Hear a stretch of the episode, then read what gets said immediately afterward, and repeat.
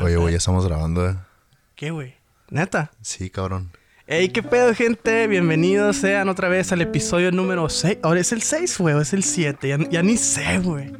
Creo que ese es el episodio 6 ya. Sí. Ha pasado tanto tiempo que ya ni siquiera sabemos en qué día estamos. Eh, güey, justamente estás, estamos empezando como el episodio ante, el pasado, güey.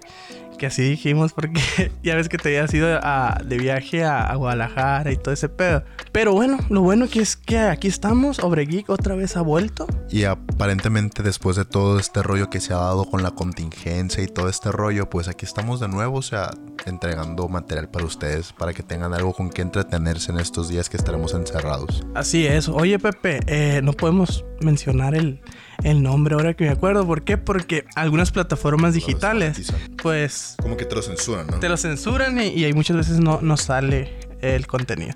Bueno, pues vamos, en, en vez de decirle, pues como ya como se llama, güey, vamos a llamarle Tecatevirus. ¿Qué pedo? ¿Por qué te cate, güey? Pues ¿por qué? ¿Por qué no? ¿Es competencia, güey? Ah, la madre, entendí esa referencia. y si mejor le decimos Pacífico Virus. Pues mira, vamos a llamarlos como nombres de cerveza. El que a ti te guste, nomás una cerveza está prohibida, ¿ok? El Tecate Virus está bien para mí. Budweiser Virus. El 2X Virus. El Indio Virus, güey. ¿Sabes cómo le vamos a llamar, güey? El Furlocovirus. Furloco Virus está bien. Jalo, jalo, me gusta. Arre, pues así se va a quedar. Para no estar mencionando, este, pues, el nombre de la, del virus este por el cual estamos aislados eh, y pues que estamos en cuarentena. Bueno, sobre todo vamos a empezar ya con, con esto que se llama Obregeek. Oye, y hablando de Obregeek, este, te quería preguntar, güey. ha- Han pasado meses, realmente han pasado meses desde la última vez que estuvimos aquí con todos nuestros, nuestros geeks. Y, y de verdad tengo mucha intriga de saber qué, hace- qué has estado haciendo estos últimos meses, güey, porque en esta cuarentena pues hemos tenido la suerte tanto tú como yo de poder trabajar desde casa, pero eso nos ha dado la oportunidad de hacer cosas diferentes que no hacemos normalmente. En mi caso, pues ya te contaré, pero pues tú qué has hecho estos días y estos meses que hemos estado fuera de, de las plataformas. Ok, bueno, no, no me puedo ir tan atrás porque tú sabes que el último episodio que subimos, güey, fue, no sé, que hace cuatro meses, tres meses. Sí, como en octubre creo, ¿no? Algo así. Bueno, te voy a platicar sobre qué he estado haciendo estos últimos días, este último mes, estos últimos dos meses, cuando mucho, eh, sobre el mundo geek. Ok, pues primero que nada, güey. Eh, me he puesto las pilas esta cuarentena porque había tenido muchas películas pues en mi lista de, de espera y ahora que hemos estado trabajando desde home office como ya no hemos estado saliendo ni nada sobre todo yo Mm, me dediqué mucho a ver películas, güey. Y más que películas, también me dediqué a jugar, güey. Ah, he estado jugando pues varios juegos de Xbox One y sobre todo unos jueguillos ahí nuevos que vamos a platicar ahorita de qué se trata. Y pues la neta, a gusto he estado viendo, por ejemplo, la película esta, la de El silencio de los inocentes. No sé si sepas cuál es, es un clásico y tú sabes que esa película se tiene que ver. Sé que tal vez algunas personas no los han visto, pero muy recomendada. Me perdonarás, pero yo soy una de esas personas, amigo. Y yo sé que he fallado y he pecado como un cinéfilo al no haber visto esta película, pero no he tenido la oportunidad, no he tenido el gusto, la verdad. Pero ahora que comentas sobre juegos y videojuegos, que yo sé que es tu fuerte, yo sé que es lo que más te gusta. ¿Cuáles han sido los videojuegos que más te han gustado en estas semanas? Te he tenido ahorita la oportunidad de jugar el juego este que se llama Warzone. Es de es el Battle Royale de Call of Duty. Modern Warfare. Eh, la verdad, la he estado pues he estado jugando con mis amigos y pues la verdad súper entretenido. Me ha tocado jugar casi desde que salió y pues como aún está en modo beta, pero me ha llevado una sorpresa porque para empezar, los efectos que tiene en cuestión de gráficos está súper realista. En- Es un, es un shooter en primera persona. es un Call of Duty. Es un Call of Duty, pero ahora velo del lado Battle Royale. O sea, es un Battle Royale en versión Call of Duty. Ya había existido en, en, en- Call of en- Duty Mobile. el Call, Call of Duty Mobile 4. y en el Black Ops 4. Pero en esta, en esta edición que acaban de sacar, pues está vinculado a Modern Warfare. Y ustedes saben que el, el juego Modern Warfare que acaba de salir el año pasado apenas. Lo que lo caracteriza más que los, que los gráficos es el sonido. ¿Por qué? Porque agarraron así, literalmente agarraron los sonidos de las pistolas que salen en, el juego y las replicaron idénticamente. Al igual que las por ejemplo, la visión nocturna, este, los sonidos de las bombas, helicópteros, carros, todo, todo, todo está implementado a la perfección en este juego. Y pues no solamente en el Battle Royale, sino en, el juego en general, el, Modern Warfare. Podríamos decir que tiene una preparación y una producción muy minuciosa para, para aumentar este grado de experiencia del, del usuario. Con eso te digo todo, güey juego AAA Activision. Activision es sello de calidad. Bueno, en muchas ocasiones, ¿no? En, la mayoría de las ocasiones. Entonces, podríamos decir que este ha sido tu juego favorito de las últimas semanas. Es el juego que más horas le, he invertido. En serio, es el juego que más horas le he invertido. Porque también jugué este, el Gears 5, Gears of War 5. Lo acabé y todo. Y lo, de hecho lo jugué dos veces porque lo acabé en modo historia primero. Y la segunda vez lo jugué con mi hermano el mayor. Y pues también, o sea, una experiencia muy muy buena. Pero pues, para ser sincero, yo no jugué mucho en modo horda, que es una como un punto fuerte de, del Gears of War 5. Pero el modo historia, a mí en lo personal, como, como gamer, me gustó mucho. Muy emotivo. Y me gustó mucho las implementaciones que metieron de estilo mundo abierto. En eso de la mitad del juego empiezas a jugar mundo abierto. Bueno, semi mundo abierto. Y la verdad lo disfruté mucho. Y, y pues yo estoy encantado con estos juegos de Gears of War. A ver, Pepe, ahora quiero que me cuentes tú qué es lo que has estado haciendo esta cuarentena. No te vayas muy lejos, porque sé que si te digo desde la última vez que grabamos, eh, me imagino que has estado haciendo muchísimas cosas, pero te voy a preguntar qué es lo que has estado haciendo esta cuarentena que empezó aproximadamente casi tres semanas ahorita ya. Bueno, dos semanas. Y aunque nos vayamos hace tres o cuatro o cinco o diez meses o dos años, realmente he hecho básicamente lo mismo que hago, que hago desde entonces, simplemente que hoy lo hago aunque no quisiera hacerlo. Eh, me he mantenido desde mi casa trabajando la mayoría de los días. Uno que otro día sí he tenido que ir a la oficina, pero a partir de esta semana ya estaremos de, base desde la casa, cada, cada, uno de los empleados de la oficina donde yo trabajo. Eso me ha permitido eh, poder hacer más cosas que yo podría decir que son gustos personales. Si tú me conoces y sabes bien cuáles son mis gustos, y estos gustos son ver películas y ver series, he tenido la oportunidad de estar al corriente con la, con la nueva temporada de Better Call Saul que como, te, como tú ya sabrás es un spin-off de, de, Breaking Bad. Eh, también terminé y estoy al corriente con una, una serie llamada Mindhunter de la cual este David Lynch es productor, el mismo director de la película Seven o la película Zodiaco, no sé si la recuerdas. Sí, sí, sí, una que son película joyas, joyas, joyas de detectives. Es una película muy similar al estilo y es un estilo muy, muy particular que imprime este director. Aunque para esta serie es un es más que nada un productor, eh, se nota, se nota, se nota muy rápido cuál es el estilo de esta persona. También he estado viendo las nuevas películas que han sido agregadas últimamente a Netflix, en especial las películas de estudio Ghibli. He tenido la oportunidad de ver películas que no, que no había visto de este estudio, como lo son La Princesa Mononoke y Porco Rosso, Kiki Entregas a Domicilio. Creo que ha sido. Ah, también miré la película Your Name, aunque no sea de estudio Ghibli, que es una película de anime muy famosa y muy, muy, muy buena.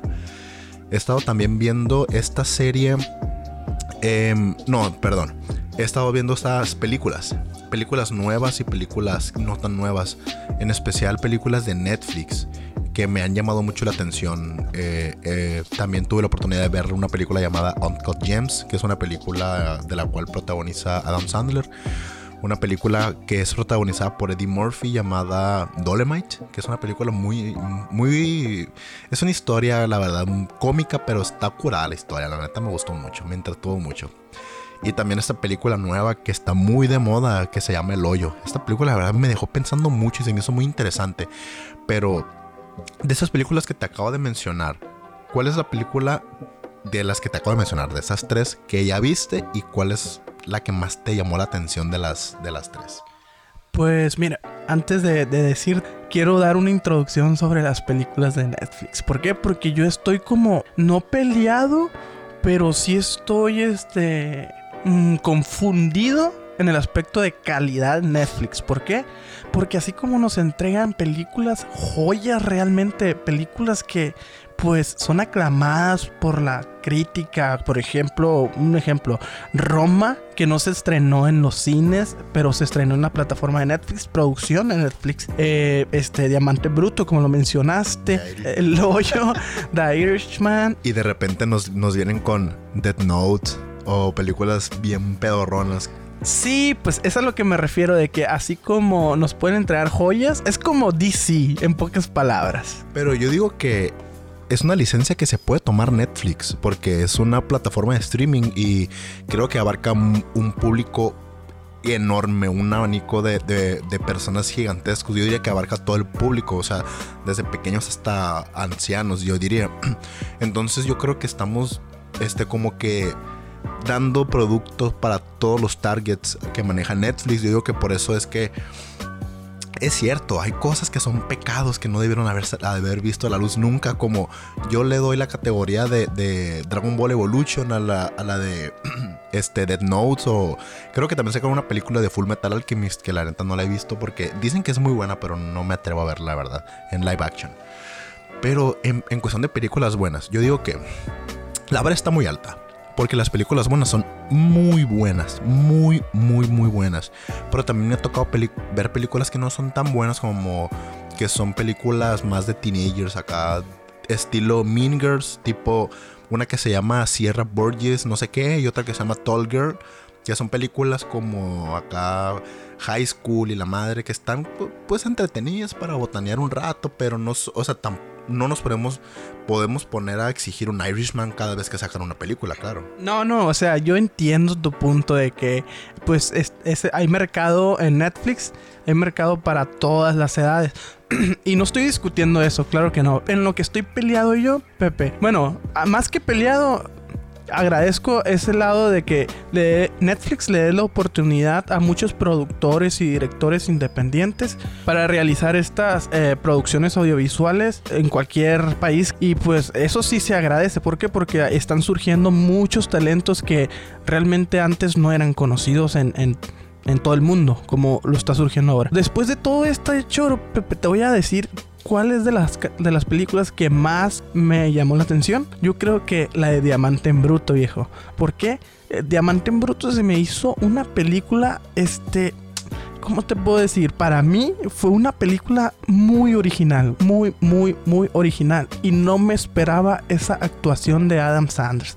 Porque lo tenían catalogado como un, como un actor, pues, irregular por decirlo de alguna manera, un actor irregular, un actor este que ya se estaba echando a perder, como dicen muchas personas, un actor que solamente estaba creando eh, y dirigiendo películas que realmente eran basura. Pero ahora con esta entrega de Diamante en Bruto, realmente se portó bruto. Oye, y fíjate que algo que se me hace muy interesante de, Adam Sandler, yo la verdad yo no esperaba nada de él desde hace mucho porque tenía años entregando películas dirigidas y protagonizadas por él mismo. Pero, cuando lo vemos en películas que no son, que no son dirigidas por él, pero que él las, protagonista, que él las protagoniza, como Punch Drunk Love o como Reign Over Me, que son películas que de verdad son muy buenas. Pero en este caso, yo digo que podemos de entrada darle un valor agregado porque es una película de A24. O sea, de entrada ya sabemos que va a ser una película de calidad. Pero por otro lado, vemos que hay excelentes actuaciones, una historia increíble, una construcción de guion muy buena, pero o sea, la tensión que construye esta película, escena tras escena, te la va aumentando, de verdad, no hay descanso. En esta película la tensión aumenta y aumenta y aumenta hasta un punto de quiebre que es en esta escena en la que están en la oficina y que se quedan encerrados los... No, hombre, güey. Al final de esa escena pasa una cosa que es un switch completamente. O sea, te cambia todo. Te cambia la perspectiva a 180 grados. Porque eso pasa algo que no te lo esperabas ni en el más absurdo de los casos. De, honestamente, cuando pasó esto, yo me quedé con la boca abierta hasta que llegaron los créditos. Yo, no esperaba que fuera a pasar esto. De verdad, yo no me lo esperaba. Como te decía hace rato, Pepe, este, no era nuestra intención platicar sobre esta película, pero no se puede pasar desapercibido. ¿Por qué? Porque, pues, primero que nada, la actuación de Adam Sanders. Y tú sabes que hay películas de Adam Sanders y películas con Adam Sanders. ¿Por qué? Porque realmente es un buen actor, güey. aunque sea criticado por miles de personas, miles de críticos, Adam Sanders tiene películas buenísimas, güey. Y como te digo, hay películas con Adam Sandler y hay películas de Adam Sandler. ¿Por qué? Porque es productor, es director y es actor. No estamos diciendo que todo repertorio. Todo su repertorio es malo, güey. Yo la verdad lo admiro, me gusta mucho ciertas películas de él y es en esta película, uff, ¿cómo te diré, güey? Es una película que, bueno, yo personalmente veo mis películas, las que realmente quiero ver con todo el corazón, las trato de llevar eh, a una experiencia más alta. ¿Por qué? Porque trato de verla en mi tele, la más grande que tengo, que no es muy grande, pero con audífonos, este, trato como de, ¿cómo te diré? Ponerme fresa, ponerme fancy en ese aspecto de, querer eh, tener una mejor experiencia. Entonces te voy a platicar un poquito sobre mi experiencia. Mi experiencia al principio fue un poco extraña. ¿Por qué? Porque desde que empezó esta película se escuchaban voces por todas partes y con mis audífonos yo las escuchaba real por todas partes y era como de que mm, no podía concentrarme en solamente una en solamente una acción, pues. Y poco a poco es una película que te va llevando eh, con una tensión, te va agarrando de la mano y te dice, ven, vamos para acá, que hay más tensión, más tensión. Y es una historia donde el personaje principal se está enfrentando muchísimos problemas y tú como, como espectador estás viendo solamente al personaje principal que le están llegando problemas, problemas y este personaje los va evadiendo. Poco a poco los va evadiendo y tú a pesar de que estás viendo que no le importa, crees que ya terminaron esos problemas, pero no, realmente se va haciendo una bola de nieve. Poco a poco pues te va llenando de sentimientos de tensión, de esta de frustración, un poco de ansiedad por, por toda esta situación que está pasando. Y, y pues realmente es una experiencia, no, ¿cómo te diré? Tensa. Tensa, es una película, la verdad, para mí es thriller también tiene unos toques de thriller, aunque yo sé que es más drama, más... Mm, no sé, la verdad yo le llamaría, podríamos decir que es una especie de drama. Eh, no, no tan drama, la verdad no sabría cómo catalogarla porque es una película extraña, maneja este, distintos géneros. Eh, lo que yo sí quería resaltar sobre esta película es que eh, en la actuación de este, de este actor Adam Sandler, eh, interpretando este personaje, nos damos cuenta que es una actuación impecable, porque es un personaje que de verdad es, como ser humano, es una basura, de verdad es una basura. Eh, lo vemos como ese es, una, es un joyero del distrito de, diamantes de, Nueva York y tiene su negocio de joyas tiene su negocio en el que vende diamantes, relojes, oro, etc. Eh, tiene empleadas que son de muy buen ver y una de ellas incluso tiene una relación amorosa aunque él ya tiene esposa y tiene hijos, eh, también tiene un amante, tiene una casa y tiene un departamento. En el departamento vive su amante y en su casa pues tiene su familia. Es una casa muy bonita, de verdad, en un suburbio. En lo que, por lo que vemos que es una persona económicamente acomodada, es un judío. Pero sabemos cómo constantemente él mismo se mete en encrucijadas, porque de repente llega alguien, no, pues sabes que este, guárdame tal cosa en tu, en tu caja fuerte, y él, no, sí, yo te lo guardo. Pero, o sea, este cabrón baila empeña y el dinero que saca lo apuesta. Lo apuesta en deportes. Es, una, es un apostador compulsivo en apuestas deportivas, en especial apuestas de básquetbol. Entonces de repente este, él encargó hace meses una gema desde un, eh, no sé, un país africano, no recuerdo cuál sea. Es una gema muy, muy hermosa. Y de repente llega un basquetbolista muy famoso a la, a la tienda de esta persona y se la enseña y la toma como amuleto y este basquetbolista comienza a tener mucho éxito. De ahí se comienza a desenvolver una trama muy interesante a raíz de que este basquetbolista se quedó con esta gema y a cambio le dio a guardar un, anillo y el anillo fue lo empeñó. No, de verdad, constantemente él mismo se está metiendo el pie a sí mismo. Pero hay algo que sí te quería preguntar. Tú te esperabas este, este cameo de The Weeknd. Ah, eso fue una sorpresa realmente y muy bien jugado, Pepe, muy, muy bien jugado.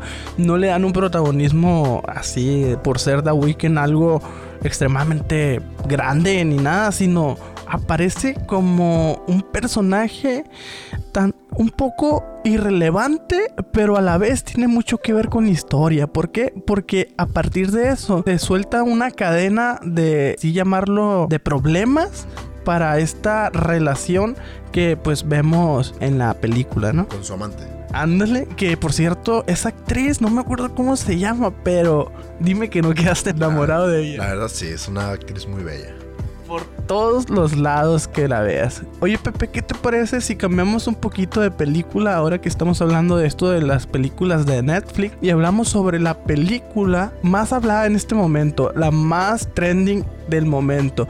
Porque tú sabes que últimamente las películas de Netflix y las series que algunas series no deberían de ser tan trending, digo yo, ¿no? Digo, digo. El tal, vale, verga.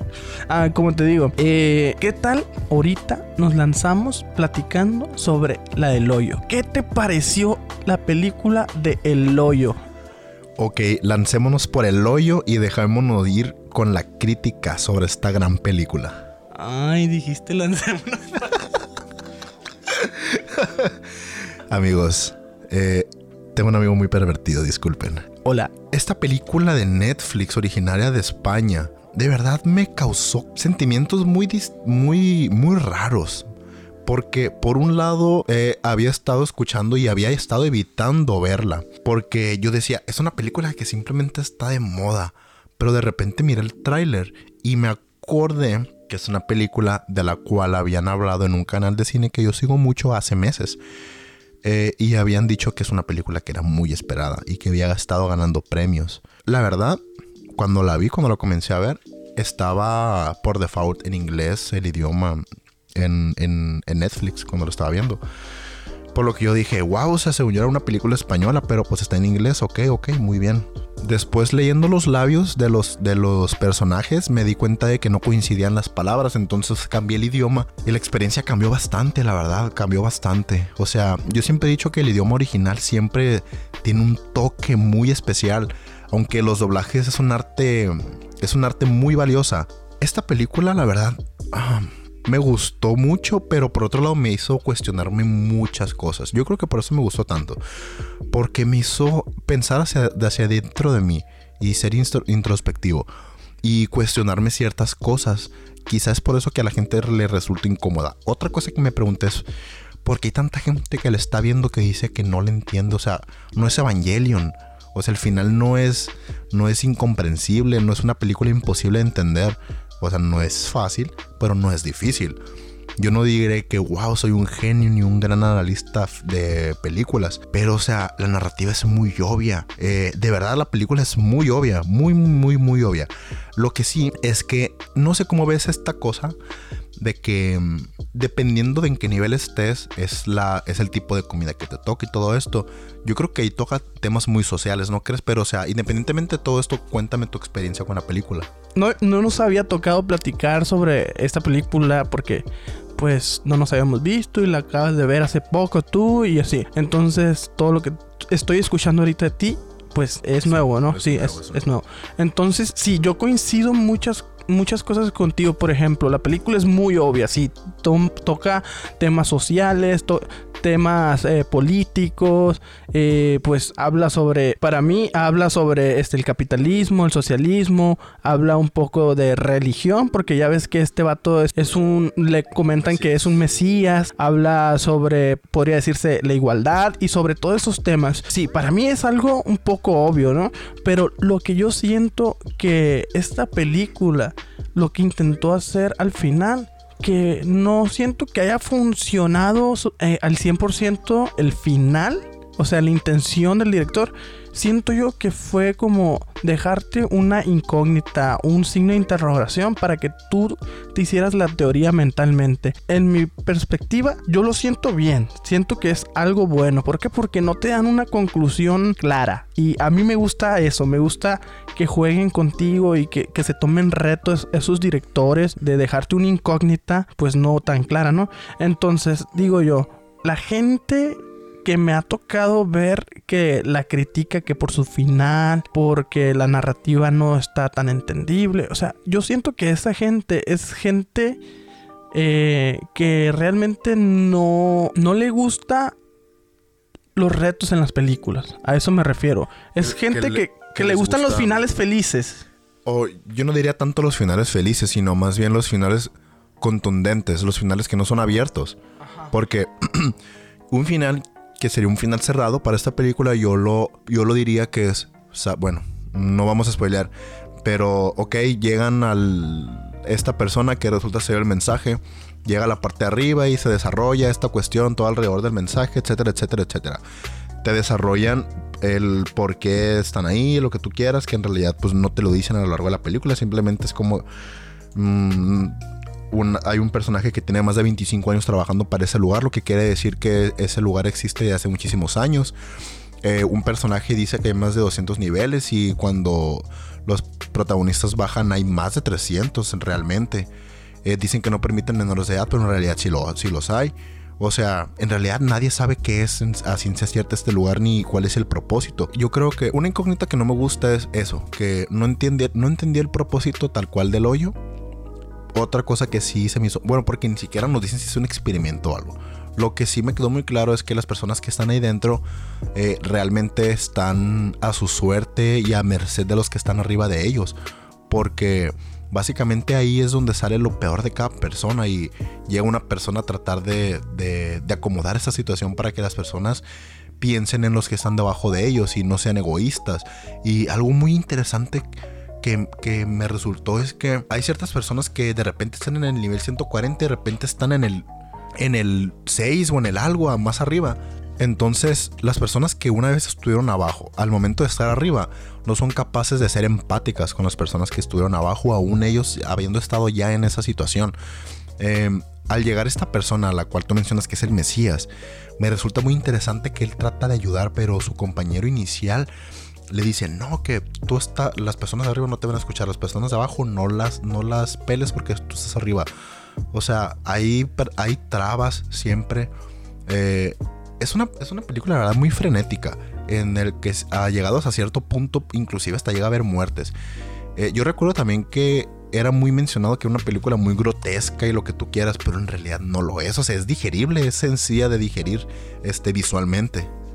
A, eso me refiero también porque vi muchos comentarios que una película que no dejaba que no te dejaba dormir, que te que te traumaba de cierta manera. Siento que estuvo muy exagerado este pues esta, estos comentarios que se estuvo filtrando en, en ciertas redes sociales y así. Eh, siento que está muy exagerado. ¿Por qué? Porque realmente no es una película grotesca, no es... Sí es una película gore, pero no a un nivel, ¿cómo te diré?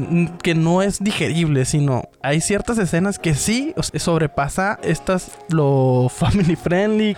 yo diría que son como que no sobrepasa un nivel en el que tú digas, no la puedo ver, es demasiado desagradable. La verdad no, porque como te comento, o sea, hay muertes, hay escenas que son relativamente asquerosas, pero no hay un nivel gráfico tan elevado que, que te haga voltear a otro lado en el momento en el que pasan esas cosas. Por ejemplo, en el momento en el que hay algún asesinato. Sí es gráfico en el en, el, en, la cuestión de las apuñaladas, pero no, no va más allá, pues no sé si me explico. Si acaso, bueno, una parte que sí me dio un poco de asco, ¿no? Cuando el negrito trata de subir. Oh, esa vez. No, Ah, esa vez sí me dio un. Sí me dio bastante asco, la verdad. Pero, o sea, de ahí fuera no es como que. Inclusive estaba comiendo cuando lo estaba viendo. Estaba comiendo sushi, güey. No, para mí no fue imposible verla mientras comía. Honestamente, por ese lado no se dejen influenciar por las personas. Si ustedes son, son sensibles, pues véanla con precaución. Pero, pero, o sea, no se dejen llevar por lo que la gente dice. Realmente yo creo que es más bien una campaña mediática que, que se lanzó por, no sé, este, personas que se, que se dedican a las redes para Exactamente, o sea, es que es muy usado últimamente y claro, es muy válido, pero no es real. Entonces, véanla, sean escépticos, véanla y ustedes decían por sí mismos, no se dejen llevar porque una persona les dijo que era, una, que era muy gore y por eso no la quisieron ver. Véanla, experimenten y cuéntenos a todos nosotros cuál fue su experiencia. En lo personal mi experiencia fue agradable, satisfactoria y por nada fue lo que yo esperaba de esta película. Yo realmente no esperaba nada de esa película. Y me gustó, me gustó bastante. Yo no diría que, wow, es la mejor película que he visto, pero la verdad me gustó mucho. Eh, mi punto de vista es una película buena, realmente buena. Me llamó mucho la atención que es una producción totalmente independiente que pues que compró Netflix. Normalmente cuando voy a ver películas de Netflix es mm, pongo mi mente totalmente en blanco y digo que venga lo que tenga que venir. Si me sorprende, genial. Si no, pues, o sea, ya sé, ya sé a qué me atengo con Netflix. Pepe, ¿qué te parece si cambiamos un poquito de tema, Pepe? Y nos metemos un, ahora sobre videojuegos. ¿Qué te parece si hablamos sobre The Last of Us parte 2? No te puedo decir que estoy enamorado del juego, pero sí estoy enamorado del teaser, estoy enamorado del tráiler, estoy enamorado del gameplay que acaba de salir. La verdad, ah, te voy a contar un poco sobre mi experiencia. Nada más antes de que, de que comiences, el único contexto que yo tengo de The Last of Us 2 es un, es un gameplay que recuerdas que te compartí, que te etiqueté. Ese es el único contexto que tengo de este juego. Y realmente al verlo, sentí la tensión que provoca todos estos sentimientos y me puse un poco en tu lugar y, y ahora te entiendo por qué eres tan fan de este videojuego, porque de verdad es increíble las emociones que te provoca. Mira, antes de, entrar sobre mi experiencia con, con The Last of Us 2, te voy a platicar un poquito sobre qué trata el primer The Last of Us. The Last of Us 1 habla sobre The Last of Us 1 habla sobre una pandemia que está surgiendo, creo que en Nueva York, no estoy tan seguro, pero es una pandemia que se está apoderando de la humanidad. Ya lleva la ventaja, tiene un porcentaje muy muy alto, este, pues ya ha contagiado a la humanidad, es un caos, es un cataclismo por decirlo. Entonces le dan al personaje principal llamado Joe, le dan, le encargan a una niña que al parecer es la cura, ¿no? Es la cura, ¿por qué? Porque ha sido mordida muchas veces, eh, ha sido contagiada y no termina como las otras personas. Sobre esta base se desarrolla un juego que para mí es uno de los juegos que marcó mi vida. ¿Por qué? Porque es un juegazo en cuestión de narrativa, jugabilidad, de todas estas mecánicas. Ah, es una joya, joya, joya. Si no es mi juego favorito, está en mi top 3. En el The Last of Us 2 se desarrolla igual en un mundo post-apocalíptico, pero un poco más desarrollado que en el 1. ¿Por qué? Porque ya pasaron creo que alrededor de 9... 7 años, no estoy 100% seguro, pero Ellie es la protagonista en este juego. Ellie ya es grande, está en una relación, eh, está en una relación que es con otra mujer. Tiene este toque ah, hermosísimo que, que me gusta mucho porque Ellie tiene una personalidad así como seria, pero no es una serie que no hace nada, sino es una serie empoderada en pocas palabras y queda muy bien por los temas que se están tocando últimamente en este pues en este año queda hermoso. Y sobre todo ahora con el Tecate Virus, que lancen este teaser, que lancen estos trailers. Uh, es totalmente publicidad. Es algo muy bueno para, para este juego, para esta joya que realmente va a romper todas las estadísticas. Estoy 100% seguro. ¿Por qué? Porque The Last of Us es un juego que marca época. Y ahora que estamos aprovechando todo este rollo de la cuarentena debido al Tecate Virus, eh, nos damos cuenta cuán importantes son los esports debido a que son cosas que puedes hacer desde tu casa, desde la comodidad de tu computadora, en, tu escritorio, en tu casa, en tu cuarto. Entonces nos damos cuenta por qué los videojuegos son tan importantes para esta generación del siglo XX, para nosotros que hemos crecido desde, no sé, el Super Nintendo, desde el Sega Genesis, hasta ahora una PC Gamer, hasta ahora Play 5 o Xbox eh, Scarlet, lo más nuevo que está a punto de salir. Ya no es Scarlet. Ya no es Scarlet, dijo. Ahora cómo se llama. cambiaron el nombre. El chip se llama Scarlet, pero el, la consola se va a llamar Xbox Series X. O sea, no es tanto una consola, sino va a ser una serie. Por ejemplo, Xbox Series X va a ser una consola, otra va a ser Xbox Series, no sé, pone el la letra que tú quieres y va a tener ciertas eh, características. distintas. Va a ser una serie en pocas palabras. No se ha dicho, no se ha dicho oficialmente el nombre específico, pero de que va a ser una serie, va a ser una serie de estas consolas. Pero son muchas series como, como los dispositivos de Samsung, que es por ejemplo Samsung J o Samsung S, S10 o J tal o A tal. Ya ves que tienen como que sus series. No sé si con Xbox sea lo mismo, si sea su gama baja, gama media y gama alta, por así decirlo. eso es lo que yo pienso que va a ser así. Sí, porque, porque si manejan series, supongo que es, es, este, lógico, ¿no? Que, que van a manejar por gamas o algo así. Pero bueno, eso tal vez lo dejemos para un capítulo próximo donde ya tengamos una información más clara para todos ustedes. Y me gustaría remarcar este, esta onda de los esports, como hablábamos el otro día mi compa Baldo y yo, mi compa Lord Baldomero, que no le he dicho así en todo el podcast, eh, que es raro que no le diga a mi compa el Lord Baldomero, nuestro Lord de Obregeek. Eh, lo de hoy, señores, amigos, amigas, señoras, señoritas, jóvenes, son los eSports. Es lo que más deja dinero, inclusive más que cualquier deporte, porque eh, frente a una contingencia como la que estamos viviendo, se han cancelado Juegos Olímpicos, se han cancelado todos los eventos deportivos del mundo, Champions League, este, el, torneo de la NBA, todo está cancelado. Pero adivinen qué es lo que está repuntando, los EA Sports. Entonces, em, la verdad, todo este rollo de los esports eh, nos damos cuenta que juegos de RPG, juegos de shooters, juegos de batalla, inclusive juegos deportivos, como lo son FIFA y todo esto, son cosas que las va a poder realizar cualquier persona, que las puede realizar cualquier persona, pero que hoy más que nunca estamos, bueno, estamos frente a una oportunidad invaluable que probablemente en nuestra vida. Es una oportunidad de una sola vez en la vida de sentarnos y hacer lo que queremos de verdad, porque seamos honestos, la mayoría de las personas que están escuchando este podcast son personas que están acostumbradas a estar frente a la computadora un chorro de horas y leyendo, estudiando, viendo películas, viendo series, jugando videojuegos, viendo reseñas sobre los gadgets más nuevos. Por algo están aquí con nosotros. Entonces, nosotros tenemos cada uno, mi compa Baldo tiene su especialidad que son los videojuegos, yo tengo la mía, que son las películas y las series. Y ahora lo que podemos hacer es estar frente a la computadora horas haciendo lo que nos encanta, que es ver o jugar videojuegos, o ver películas, o ver series. Entonces, eh, nos podemos meter a las plataformas de streaming como lo son Twitch o como YouTube Live o lo que ustedes quieran, a ver las transmisiones que hacen eh, los, los gamers de esports de cualquier videojuego que ustedes sean fans, ya sea los RPG, ya sean los shooters, lo que ustedes quieran, de verdad, de verdad, los eSports son lo de hoy. Si ustedes tienen una consola, pueden grabarse, grabar un streaming y subirlo a Twitch subirlo a YouTube. Y conforme vayan avanzando, este, crearse una fanbase y de verdad eso, esto es muy sencillo y lo puedes hacer desde tu casa. Por eso nosotros nos sentimos bendecidos con la vida. De que, bueno, honestamente no nos sentimos bendecidos porque tengamos un virus.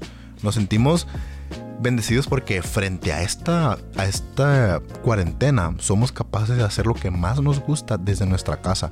No nos hemos visto tan afectados en ese, en ese estilo. Y no somos personas, bueno, sí lo somos. Sí nos gusta ir al gimnasio, aunque yo hace mucho tiempo que no lo hago. Pero, o sea, realmente yo estoy en mi casa encantado. A mí no me ha afectado en lo más mínimo porque yo me la llevo sentado en mi computadora y de repente me levanto y camino un ratito, pero me vuelvo a sentar y vuelvo a ver películas o vuelvo a ver una, un video, un gameplay o algo así. Y de verdad, yo estoy encantado con lo que estamos viviendo porque es una oportunidad de una vez en la vida. Yo no sé tú qué piensas al respecto, Lord. Ok, Pepe, yo lo que pienso realmente sí, concuerdo con muchas cosas que dices. Eh, esto del tecate virus, del furlocovirus, eh, sí, pueden ser muy, buenas bendiciones para ciertas personas, pero para otras, pues no mucho, ¿no? En cuestión de, tecnología y de trabajo, ¿no? Obviamente nadie quiere que pase a cosas peores, ¿no? Pero bueno, lo que dice sobre los eSports, sí, ahorita se están dando la yuca, en pocas palabras. ¿Por qué? Porque pues todos están en casa, todos tienen, eh, todos quieren ver creadores de contenido, todos quieren ver cosas pues relacionadas a, a los videojuegos, al cine y pues sí, todo está teniendo más impacto ahora que estamos en cuarentena. Y que esto de estar en casa no los asuste y no los haga entrar en pánico. Seamos inteligentes y seamos empáticos con aquellas personas que no pueden hacer lo que hacemos nosotros, que es quedarnos en casa frente a la cuarentena. De repente... mm, bueno, al menos eso es lo que yo hago normalmente. Eh, al menos una hora al día salgo de mi casa, camino un ratito, doy una vuelta. Si me encuentro algún vendedor ambulante le compro porque yo sé que es una persona que no tiene la misma suerte que tengo yo, que es trabajar desde casa. Eh, tú como, como joven o adulto o lo que tú quieras, tienes la responsabilidad de cuidar a las personas que te rodean. Entonces, sé responsable y sé empático frente a esta cuarentena. Hay muchas personas que dependen de que tú te quedes en casa y te cuides, porque realmente este es nuestro superpoder el día de hoy, quedarnos en casa y ser conscientes de que el quedarnos en casa va a salvar muchas vidas y va a prevenir que, que este virus, se- siga expandiendo. Este virus que de verdad nos ha venido a hacer mucho daño y honestamente este año podríamos decir que ya se fue al caño porque eh, supongamos que se termina la cuarentena, que sigue o sigue una recesión o sigue algo peor. Entonces tenemos que ser conscientes de que muchas personas no la van a tener tan fácil como nosotros, pero eh, hay algo que yo siempre le digo a las personas que me rodean y es que el que se agüita, el que se agüita pierde.